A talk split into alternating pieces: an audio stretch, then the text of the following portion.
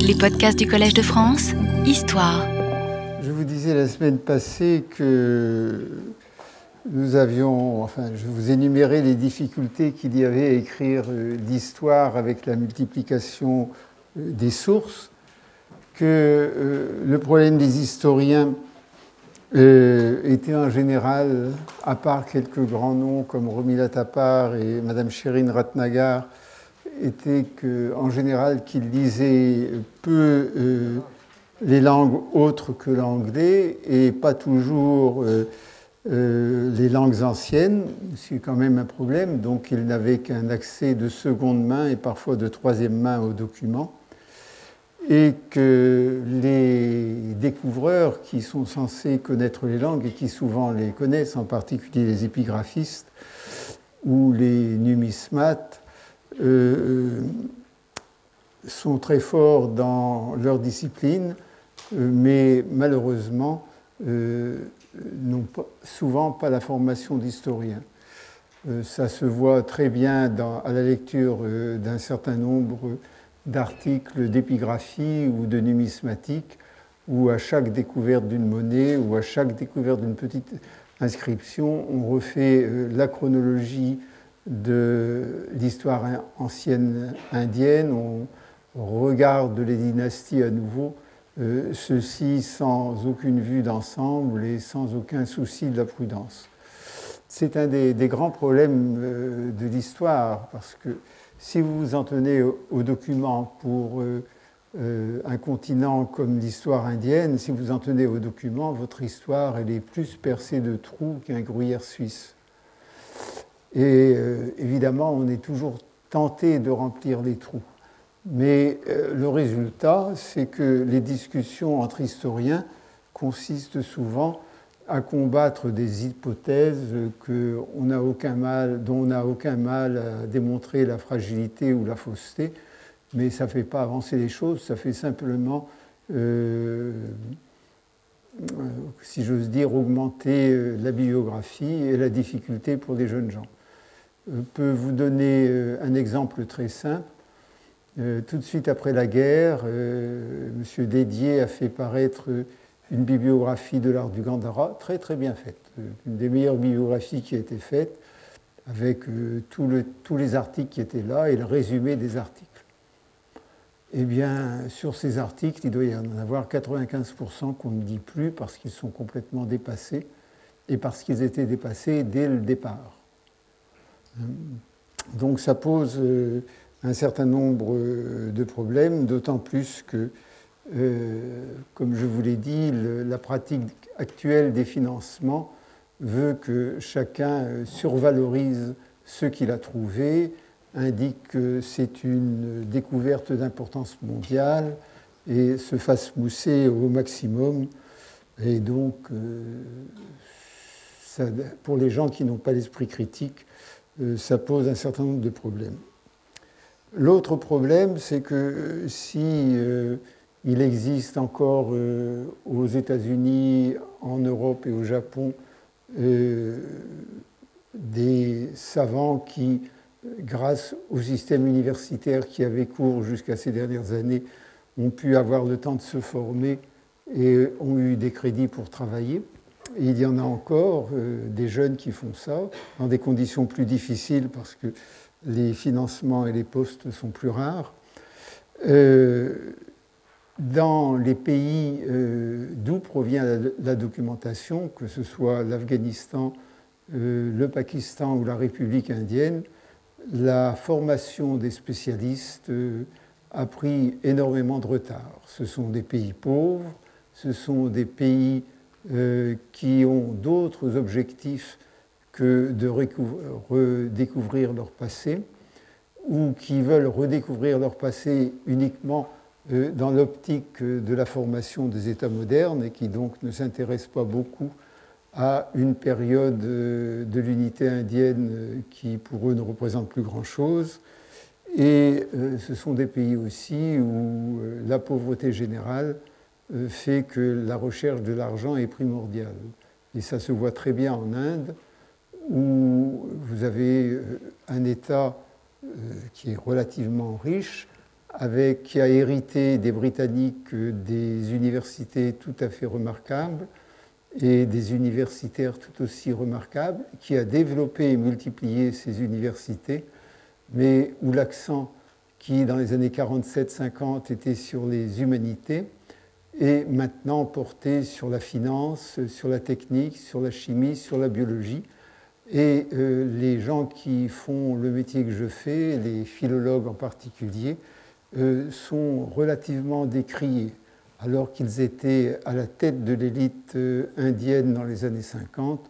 Maintenant, ils sont considérés comme des gens relativement sans importance. Et l'État indien, tous ces États ont théoriquement un service archéologique et pour euh, l'État indien également un service épigraphique. Alors évidemment, le service archéologique de l'Afghanistan, qui de façon bizarre euh, a continué à exister après 1978, euh, exactement dans sa structure et continue à exister, mais évidemment, il ne peut pas faire grand-chose dans l'état d'élitement du pays. Le service archéologique pakistanais est dans la même situation au point que nos collègues pakistanais, pour avoir des financements, euh, construisent des ONG à capitaux étrangers. Et quant aux services indiens, euh, les archéologues recrutés à un niveau euh, de formation assez bas, comme depuis 1945, c'est-à-dire deux ans après l'équivalent du baccalauréat, sans études universitaires, ces archéologues sont devenus essentiellement des conservateurs de monuments, ce qu'ils font relativement bien, euh, des jardiniers.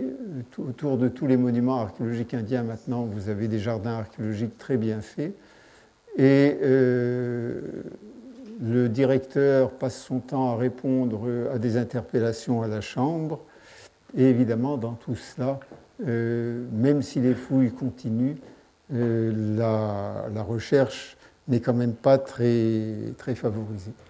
Et surtout, il y a un effondrement de la publication des inscriptions en Inde et au Pakistan, ce qui fait que l'essentiel de l'épigraphie euh, indienne depuis une quarantaine d'années est assuré par des étrangers, allemands, français euh, et américains surtout. Ce qui euh, ajoute à la difficulté, c'est que euh, alors qu'en fait ce sont les mêmes pays qui travaillent sur ces questions quasiment depuis 1914, euh, il y a eu une, multiplication euh, des publications et donc il n'y a plus de forum commun.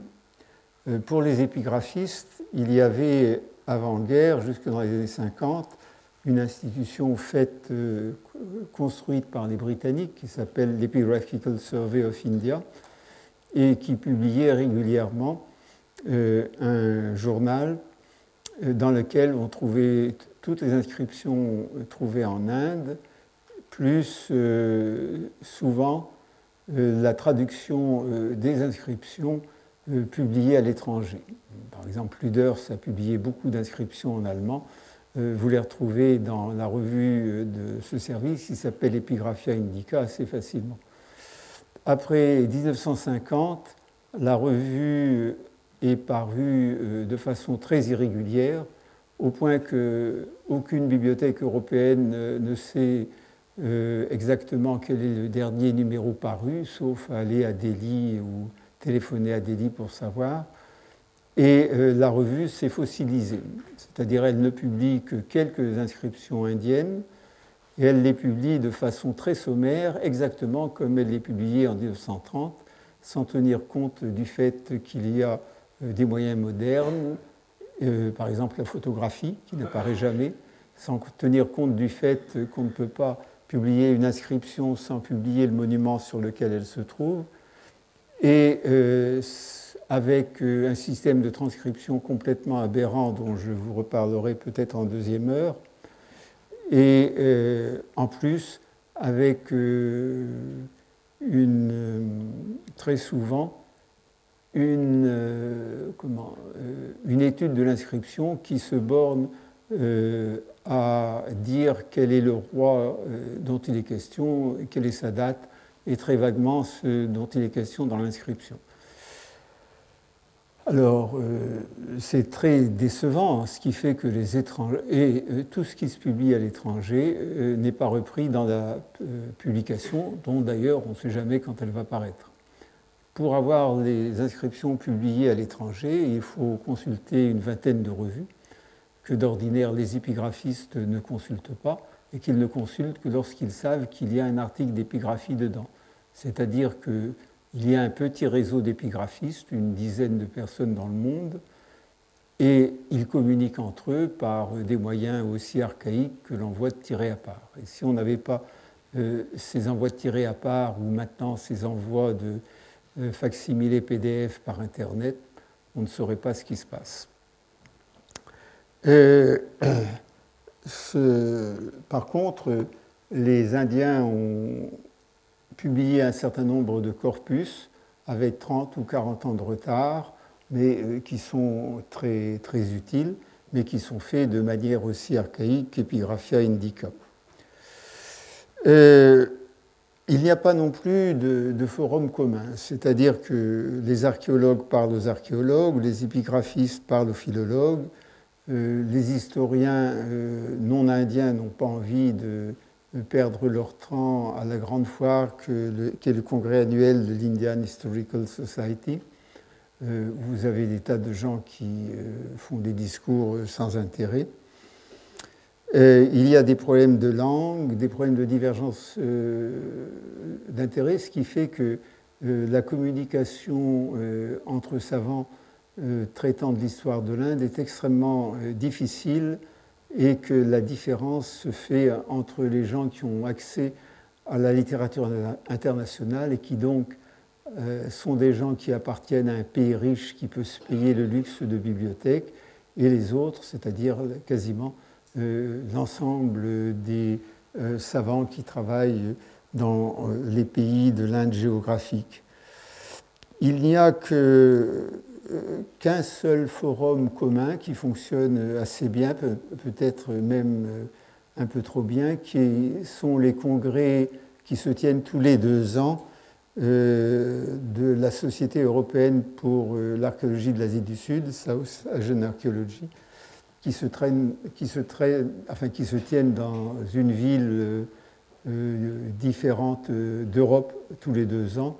Et comme c'est le seul forum, euh, les Américains et les Japonais y viennent, les Russes aussi, mais euh, les Russes, il faut les inviter parce que jusqu'à présent, ils n'avaient pas les moyens de venir. Euh, les Indiens, il faut aussi les inviter, et à ce moment-là, on n'a que les, les Indiens âgés et non pas les jeunes, puisque c'est le gouvernement indien qui les désigne, même si c'est les organisateurs qui paient le voyage et le séjour.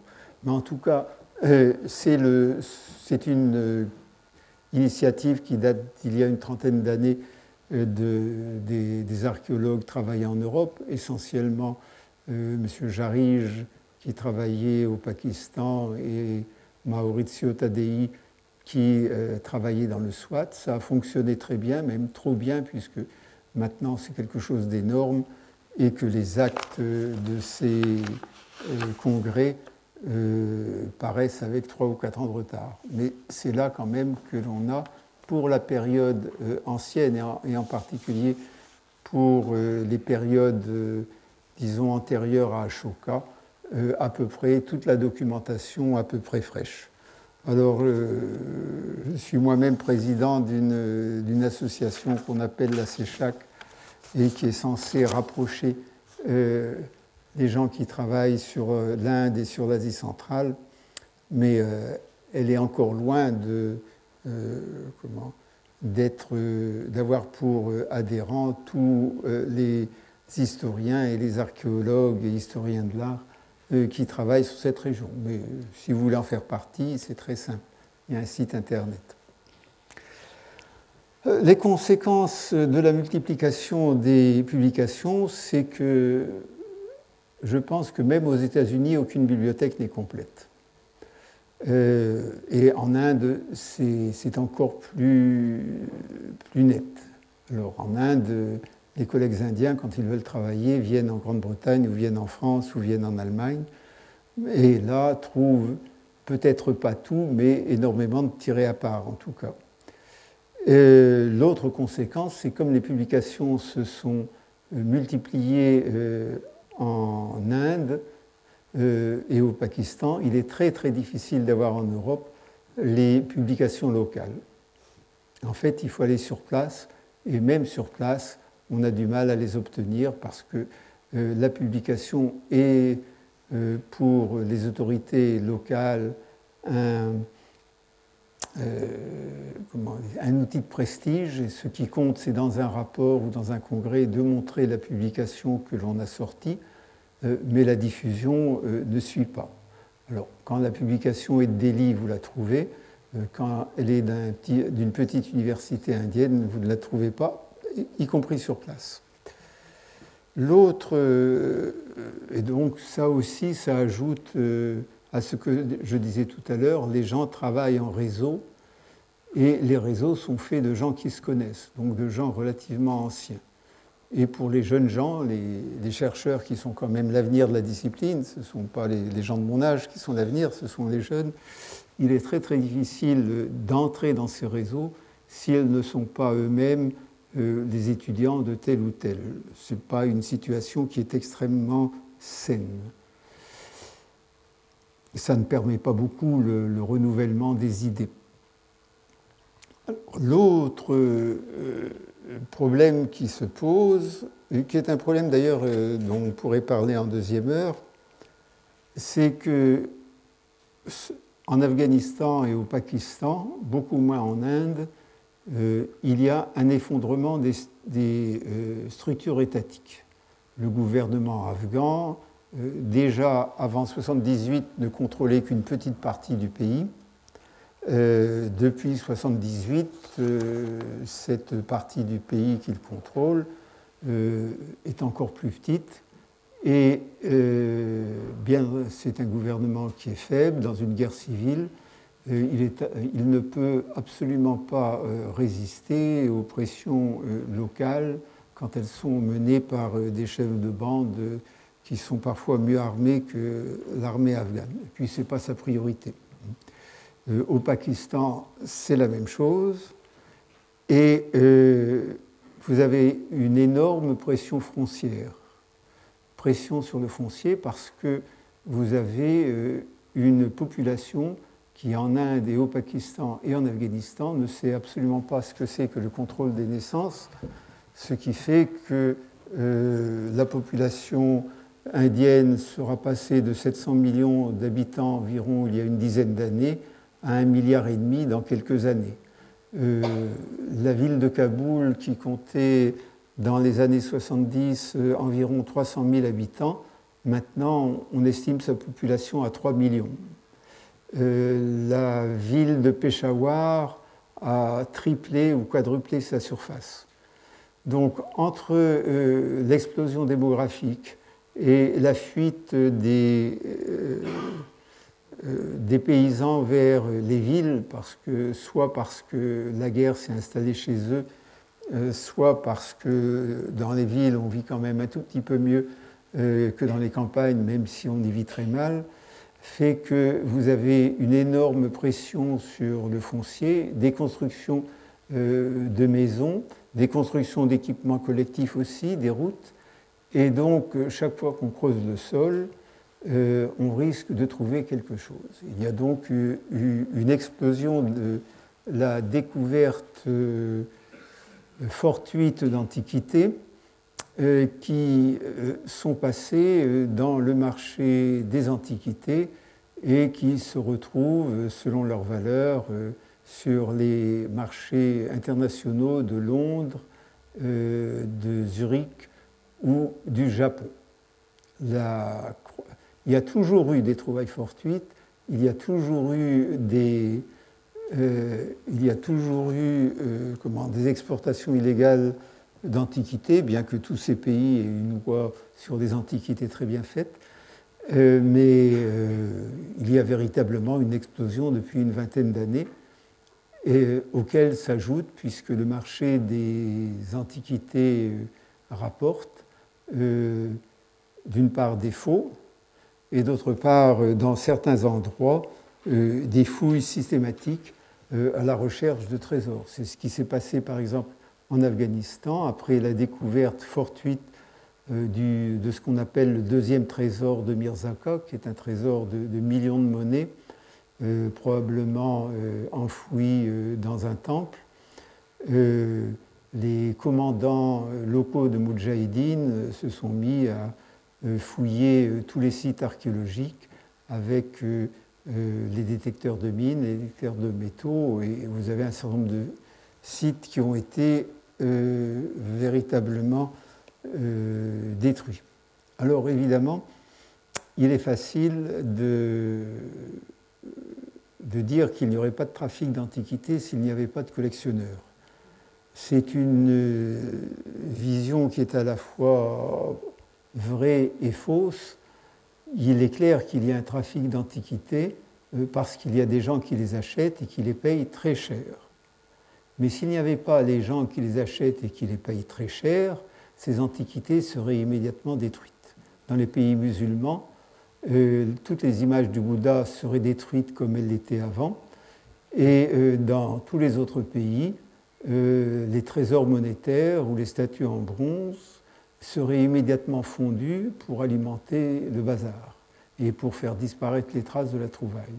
Si ces antiquités arrivent un jour au jour, si j'ose dire, si on les connaît un jour, c'est parce que les gens maintenant savent qu'elles ont une valeur et donc il y a partout dans tous les villages des réseaux de rabatteurs qui euh, savent très bien que lorsqu'on trouve une monnaie en or ou une monnaie en argent, il ne faut surtout pas la vendre, la fondre, mais il faut essayer de la vendre. Et euh, donc, de cette manière, euh, même si on perd tout sur les circonstances de la trouvaille, ce qui est important en particulier pour les monnaies, en tout cas, on a les objets. S'il n'y avait pas euh, d'acheteurs, il n'y aurait pas de trafic, mais il n'y aurait pas d'objets non plus, parce que de toute façon, les objets, on les trouve surtout dans euh, des chantiers de construction de maisons et pas parce qu'on les cherche systématiquement. L'expérience de l'archéologie montre que lorsqu'on cherche systématiquement un trésor, on a beaucoup moins de chances de le trouver que si Euh, que, du fait du hasard. Alors malgré tout, euh, et ça sera le sujet véritable du cours, il y a de très gros résultats. Vous verrez que l'image que nous avons euh, de l'histoire indienne est complètement changée par rapport à celle que l'on possédait en 1947.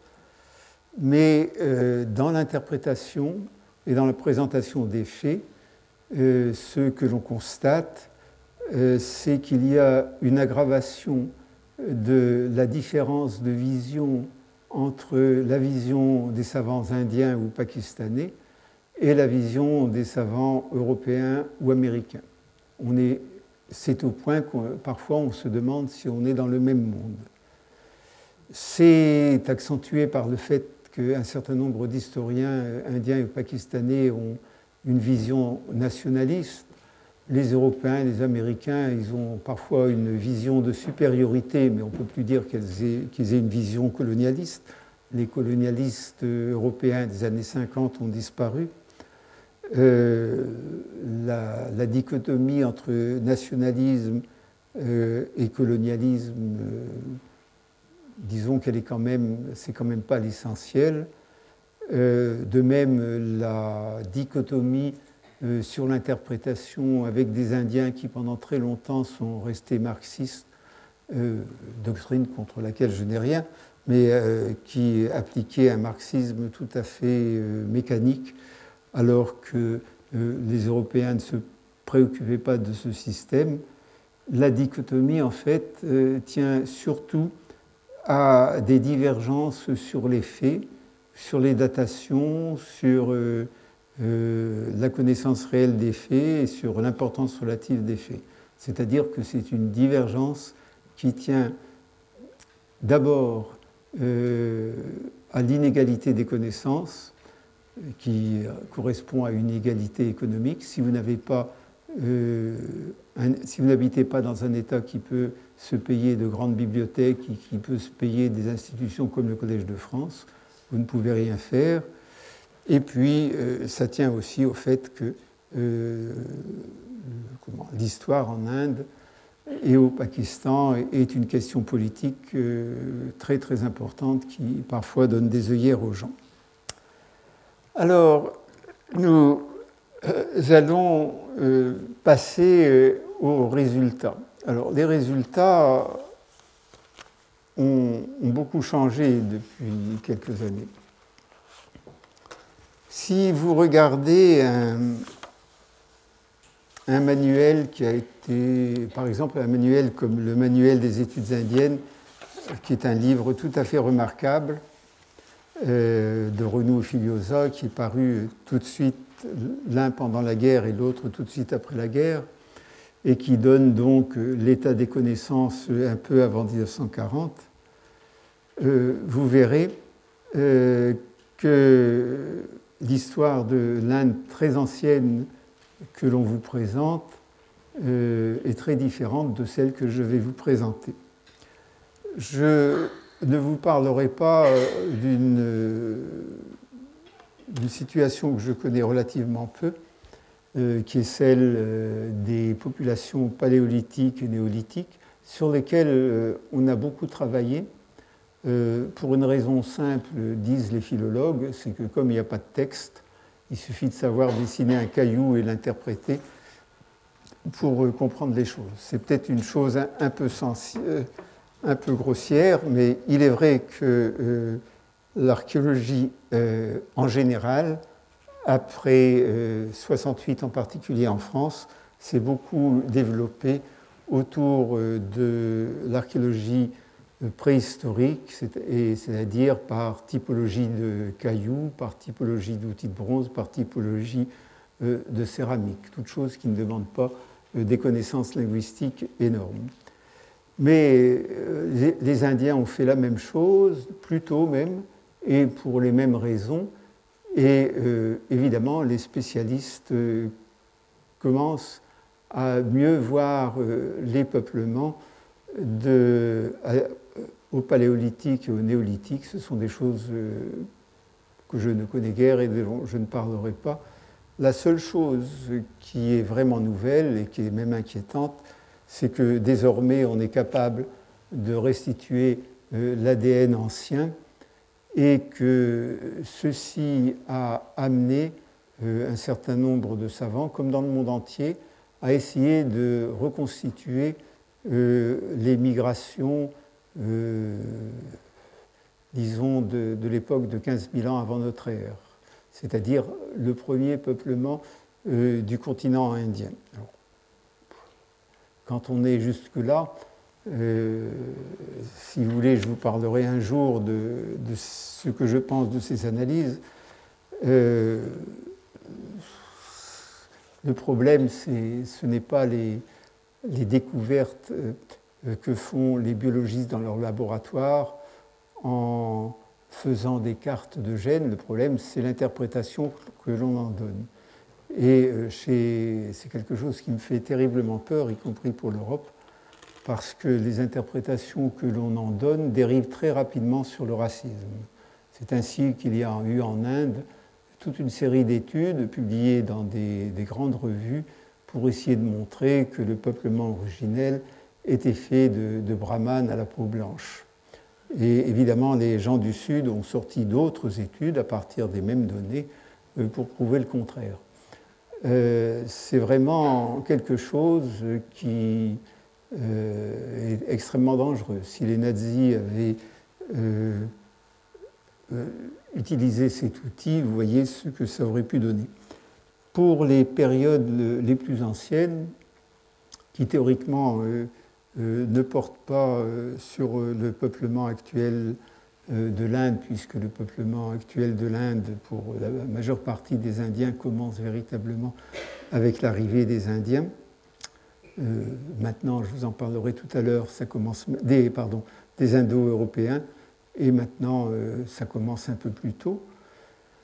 Mais pour les périodes très anciennes, nos collègues, disons, archéo-historiens euh, voient qu'il y a euh, deux vagues de peuplement venus d'Afrique, l'une par deux continents et l'autre le, long des, le long des côtes. Alors quand vous regardez ça d'un peu loin, d'un peu haut, vous dites que c'est beaucoup d'argent dépensé pour rien, car il est bien sûr qu'il euh, y a eu une pénétration euh, du continent indien euh, par des populations venues d'Afrique, si l'on admet la théorie qu'il y a une seule source, une seule souche humaine, s'il y a une seule souche humaine d'Homo sapiens, ils viennent nécessairement d'Afrique. S'ils viennent d'Afrique, ils n'ont que deux voies pour venir en Inde. Alors évidemment, s'il y a une source indépendante, comme certains le pensent maintenant en Chine, ça pose d'autres problèmes. Mais en tout cas, si l'on en reste à une source unique, euh, il est clair qu'il y a deux voies possibles. Il est clair aussi que euh, depuis qu'il y a euh, des hommes en Inde, il y a eu des arrivées successives de, de migrants, envahisseurs ou pas. Et rien qu'à l'époque historique, on peut en donner une au moins par siècle. Alors, euh, qu'il y en ait eu deux il y a 10 000 ans ou 12 000 ans, ça ne change pas grand-chose.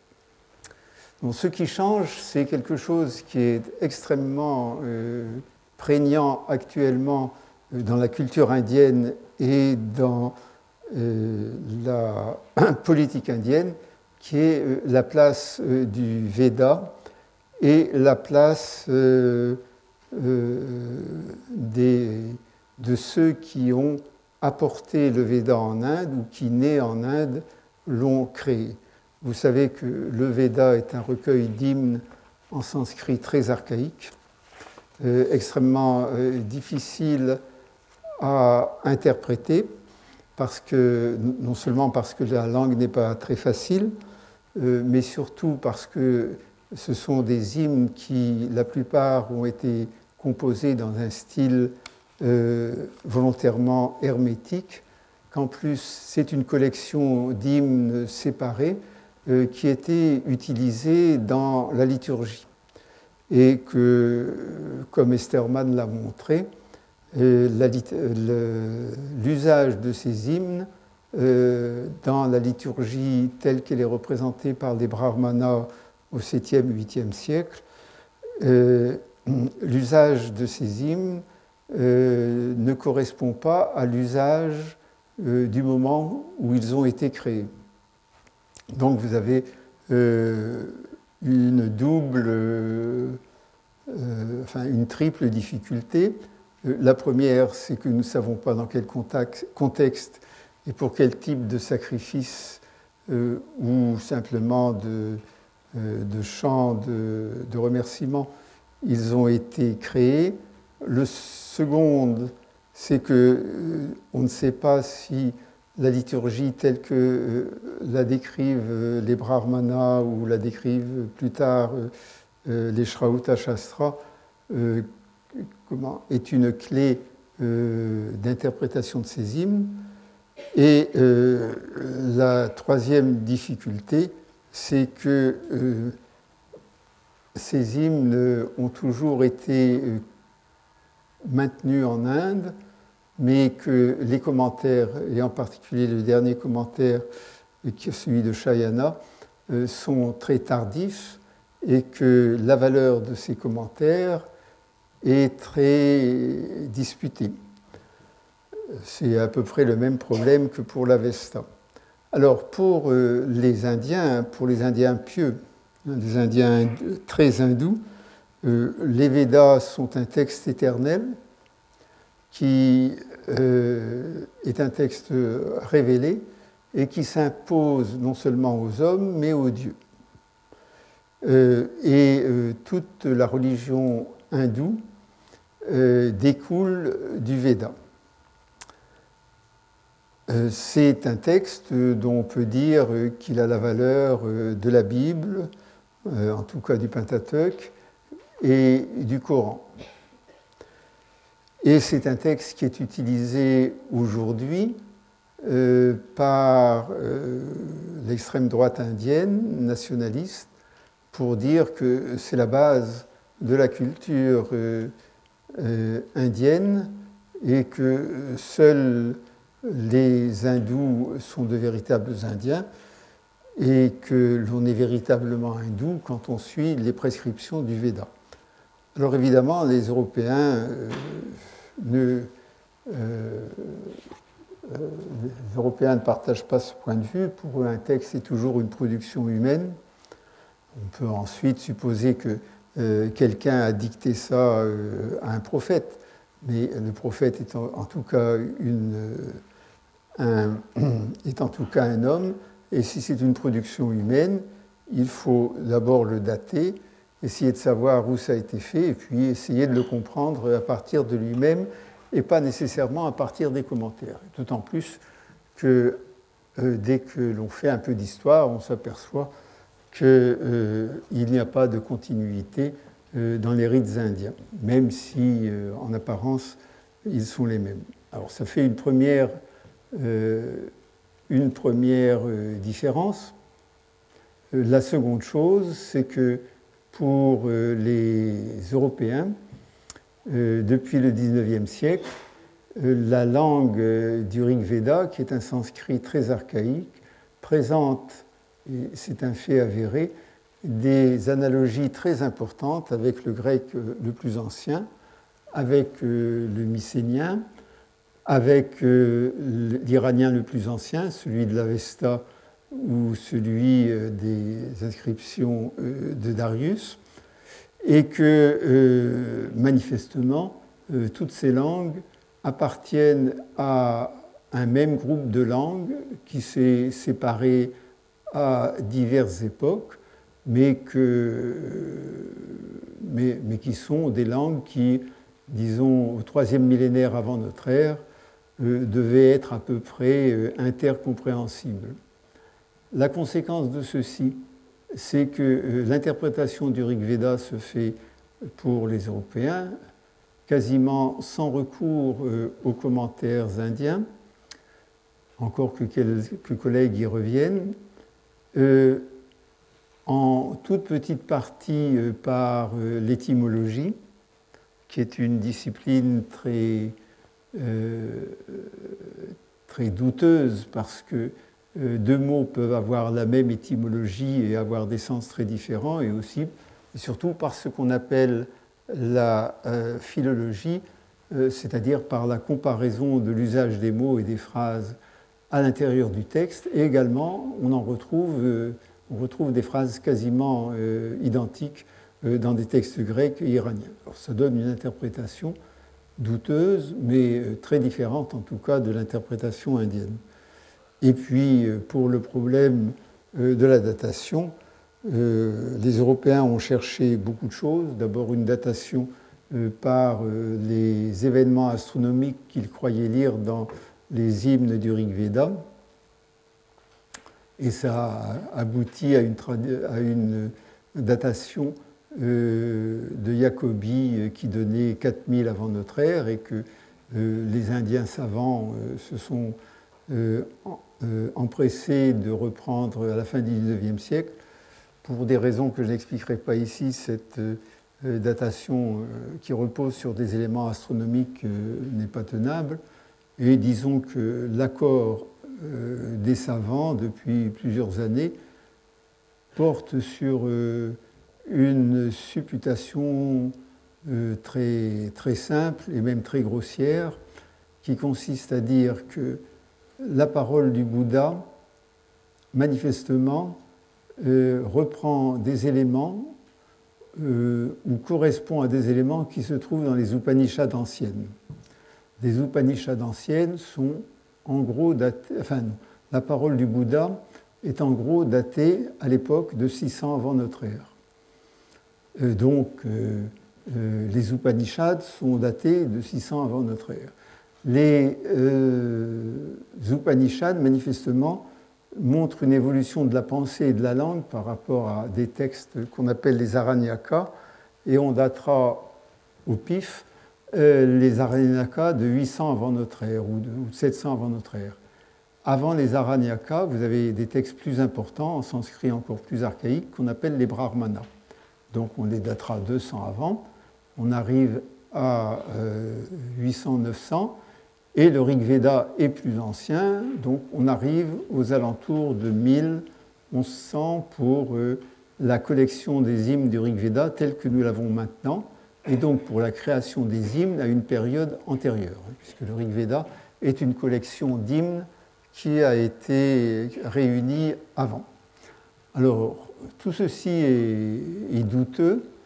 Euh, d'autant plus que depuis euh, la date du Bouddha a été révisée et a baissé d'un siècle ou deux, euh, mais ça tient encore, en tout cas ça tient beaucoup mieux que 4000, et les gens tablent en gros sur une date de la compilation des, des hymnes du Rig Veda aux alentours de 1100. Vous verrez tout à l'heure combien ça change. Alors ceci encore une fois, jusque dans les années 50, c'était des discussions entre érudits, euh, parce que, évidemment, euh, les brahmanes indiens, d'une part, euh, ne lisaient pas ces discussions, et d'autre part, s'en fichaient complètement. Quand vous êtes croyant, vous n'avez strictement ce que des savants de Londres ou d'Oslo peuvent raconter sur euh, votre texte religieux le plus saint, ça n'a strictement aucune importance. Ce qui compte, c'est la tradition euh, qu'on vous a enseignée. Donc, euh, ça ne posait aucun problème, c'était des discussions entre spécialistes. Ce qui a changé, c'est depuis une dizaine d'années qu'un certain nombre d'Indiens, en général d'ailleurs des, des émigrés, souvent des émigrés aux États-Unis, ont repris cette question et défendent l'honneur indien euh, contre euh, la malveillance euh, des étrangers non hindous, qu'il y a des controverses extrêmement violentes, des demandes d'interdiction de livres. Par exemple, la minorité indienne aux États-Unis très régulièrement fait des procès pour que dans les manuels des écoles secondaires américaines, les références à l'histoire ancienne de l'Inde qui sont tirées euh, d'un manuel classique soient changées par euh, des, par une, par des passages qui reflètent l'opinion traditionnelle des brahmanes et la plus traditionnelle des brahmanes. C'est un mouvement tout à fait parallèle à celui des islamistes qui protestent dès qu'une interprétation disons, européenne ou en tout cas non musulmane stricte du Coran apparaît quelque part. Alors c'est vrai. Euh, c'est devenu donc quelque chose d'extrêmement difficile, d'autant plus que euh, c'est. Puisque pour ces gens, le Rig Veda est une parole éternelle, intangible, qui vient du ciel, et que, euh, bien qu'ils ne le disent pas sous cette forme-là, mais ils le pensent très fortement, euh, la classe des brahmanes euh, représente ce qu'il y a de plus proche de cette parole. il est bien évident que cette parole ne peut pas venir de l'étranger. Et donc, les brahmanes sont autochtoniques en Inde, ils ont toujours été en Inde, et le sanskrit n'y a pas été apporté il a été au contraire exporté et c'est le sanskrit qui a créé le grec, le latin, euh, le vieux russe, le hittite, ces choses-là. Euh, Ce n'est pas une exagération. Vous avez toute une série de livres, parfois certains bien faits, euh, qui le disent. Pour les Européens, la question ne se pose pas de cette manière. Les Européens, depuis la fin du, XVIIIe siècle, au moins sur ce point-là, euh, se comportent euh, en agnostique. Un texte est un texte, et il faut savoir d'où il vient. Le Rig Veda euh, étant analogue enfin, pour la langue, à la langue du Rig Veda ayant disons, des analogies très fortes avec la langue ancienne de la Grèce, euh, et la langue encore plus ancienne représentée par les textes mycéniens, ayant des analogies, y compris avec le hittite, qui est une langue encore plus ancienne que les textes mycéniens, donc ça nous remet vers 1500 avant notre ère. Ayant des analogies avec l'Avesta, cette langue euh, n'est certainement pas une création euh, éternelle, c'est une langue qui en plus a évolué. Et le tout est de savoir d'où sont partis les gens qui, qui ont apporté cette langue en Inde. Il faut bien dire que les Européens ne se sont jamais posé la question de savoir si cette langue aurait pu sortir de l'Inde. Alors depuis le début du XIXe siècle, on cherche ce qu'on appelle l'habitat originel des Indo-Européens. Cet habitat originel, il a varié, de, euh, il a varié du pôle Nord, par exemple pour un Indien qui a écrit un très bon livre qui s'appelle Orion de Tilac. Il y en a encore quelques-uns qui parlent de ça. Mon collègue Audry, il y a quelques années, a fait euh, paraître un petit que sais-je très raciste, mais très bon, mais sauf les dernières pages racistes où les Indo-Européens étaient des grands blonds aux yeux bleus, exactement euh, comme euh, les Norvégiens et comme les nazis euh, les imaginaient. Et puis alors maintenant, on est passé à un tout autre endroit, on est passé à la Sibérie et même à l'ouest de la Sibérie, après une étape dans les Balkans. effectivement, on ne sait pas d'où ils sont passés. Les Européens se sont jamais dit que cette langue qui est dite indo-européenne ou que les Allemands appelaient indo-germanisch aurait pu venir de l'Inde.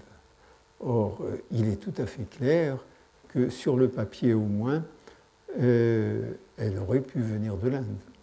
Rien n'empêche sur le papier qu'un mouvement qui va de A à B euh, n'aille de B à A. Et on a un exemple tout à fait historique qui est celui des tziganes qui ont quitté le Rajasthan vers le 6e, 7e siècle et qui sont arrivés partout en Europe et dont la dernière vague est en train de venir en France, ce qui est la vague des tziganes roumains, et qui ont encore dans leur vocabulaire environ 400 mots d'origine indienne. donc c'est tout à fait possible, sauf qu'il n'y a véritablement aucune trace de cette migration en sens inverse, alors qu'il y a des traces historiques relativement importantes euh, de la migration, disons, euh, d'un point situé au nord de l'Europe ou en Sibérie euh, vers le sud. Et qu'effectivement, je ne suis pas indo-européen, mais si j'habitais un pays froid, je préférerais aller dans un pays chaud comme l'Inde, plutôt que de quitter une Inde relativement fertile pour me retrouver euh, en Norvège ou dans la steppe sibérienne. Euh, du point de vue strictement euh, logique des arguments, les deux thèses peuvent se défendre. Si l'une paraît mieux argumentée que l'autre, c'est parce que l'une, la thèse de l'habitat indo-européen originel quelque part en Europe, c'est une thèse qui a été élaborée pendant deux siècles par les meilleurs savants européens, alors que l'autre est proposé depuis simplement une quinzaine d'années par euh, des Indiens qui sont souvent des amateurs. Mais euh, pour l'instant, euh, les faits que l'on connaît, même s'ils ne sont pas décisifs, montrent que le mouvement s'est fait du nord vers le sud et pas du sud vers le nord. En particulier, c'est la seule manière d'expliquer les analogies entre la civilisation iranienne et la religion iranienne ancienne et la religion indienne ancienne. Alors, ceci euh, pour, euh, pour, vous dire un peu quelle est l'importance du Veda et quelle est l'importance euh, comme point de départ d'une histoire indienne ancienne pour les Indiens, mais aussi pour les Européens. Parce que ne croyez pas que, que, les Européens ne soient pas passionnés par les Ariens, hein, au contraire. Si vous regardez des livres écrits avant 1925, par exemple, un très bon manuel qu'on utilise encore, qui est la Cambridge History of India, qui a commencé à apparaître en 1914, il y avait dans euh, un chapitre euh, très court sur les chasseurs paléolithiques et néolithiques de la vallée du Gange, des gens qui de toute façon n'avaient pas beaucoup d'importance, ils étaient encore moins civilisés que les populations dites tribales de l'Inde, les Bhil du Rajasthan ou les Oraons de la région de Chhattisgarh. L'Inde commençait avec l'arrivée des Indo-Européens en Inde, euh, dit indo-arien, puisque euh, aria était le mot dont on considérait, euh, on considérait qu'ils se donnaient le nom d'Ariens, et comme ils étaient tous ariens, on distingue donc les Ariens de l'Inde par le nom de Indo-Ariens. et l'arrivée de ces Indo-Ariens euh, était le, point de départ euh, de l'histoire réelle de l'Inde. Ces Ariens étaient imaginés comme des guerriers. C'est très typique des années du 19e siècle et du début du 20e siècle. On est euh, avant la guerre 14. C'était des guerriers et c'est pour cela qu'on parle toujours, encore maintenant, de l'invasion des Indo-Européens en Inde. Et euh, c'était euh, des, des, nomades qui poussaient leur bétail en avant à la recherche de nouveaux pâturages. Personne n'expliquait, d'ailleurs personne n'explique toujours comment on peut passer l'Hindoukouche de cette manière. Et c'est eux qui parlaient un langage qui est le langage des hymnes védiques et qui allait devenir plus tard euh, le sanskrit classique. Et l'on admet, c'est une reconstruction, mais euh, relativement, une simplification, mais une simplification relativement vraisemblable.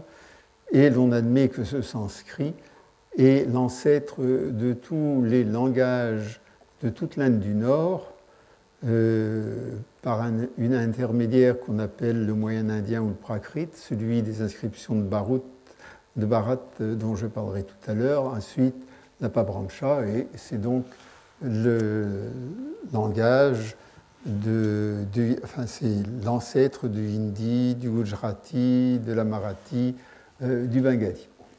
Vous voyez tout de suite que ces langages se sont étendue au travers des siècles. On suit ça très bien sur la carte, au dépend euh, d'une autre famille de langages euh, extrêmement différents qu'on appelle les langages dravidiens, qui euh, sont aujourd'hui le tamoul, le malayalam, le telugu, etc.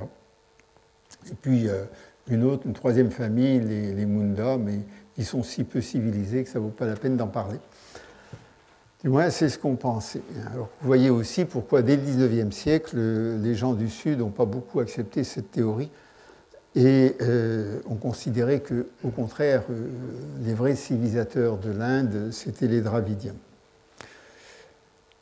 Alors, dans la littérature européenne, donc ces Aryas ou ces Indo-Ariens, euh, qui étaient euh, évidemment des, les cousins très très lointains de ceux qui écrivaient ces histoires, de façon très bizarre d'ailleurs. Un certain nombre de, gens qui écrivaient cela étaient des juifs qui n'avaient rien à voir avec les Indo-Ariens, on leur a rappelé par la suite. Euh, ces, Européens, ces, Européens, étaient incapables de penser qu'il y avait eu une civilisation euh, en Inde avant l'arrivée des vrais civilisés, c'est-à-dire des Indo-Européens. Euh, les Indo-Européens, c'est les Grecs, les Latins. Hein. Euh, ça, c'est de la grande civilisation.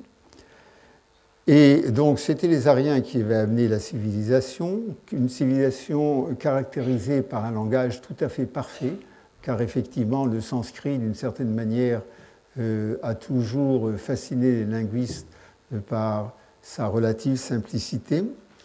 Et qui non seulement avait donc un langage parfait, qui avait une organisation sociale très structurée, qui allait donner la société en caste, et qui avait une religion dont les euh, prêtres étaient avant tout des poètes qui euh, composaient des hymnes avec une technique extrêmement élaborée et un, un, usage du vocabulaire extrêmement habile et en jouant sur les mots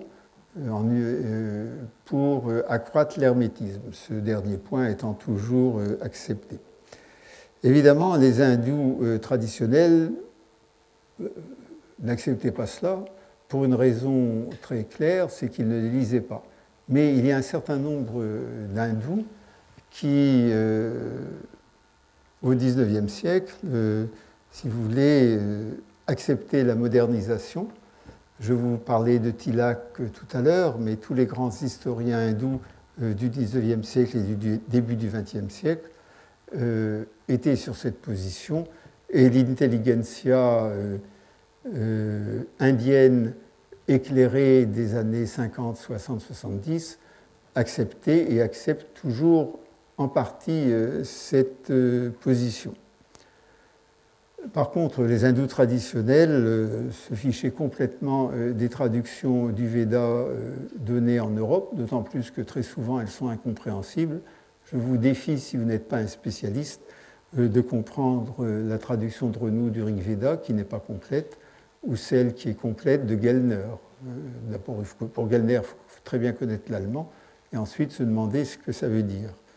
Mais effectivement, tout le monde euh, en Inde était très fier du sanskrit, tout le monde était sûr que le sanskrit est un langage parfait, que les hymnes du Rig Veda sont euh, le summum de la sophistication, que, évidemment, ils ont une signification euh, ésotérique qui est valable pour tous les temps et qu'ils étaient euh, la base de la civilisation, au moins jusqu'à l'arrivée catastrophique des musulmans.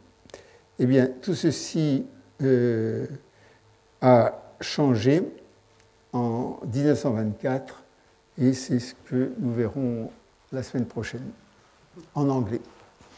Retrouvez tous les contenus du Collège de France sur www.colège-2-france.fr.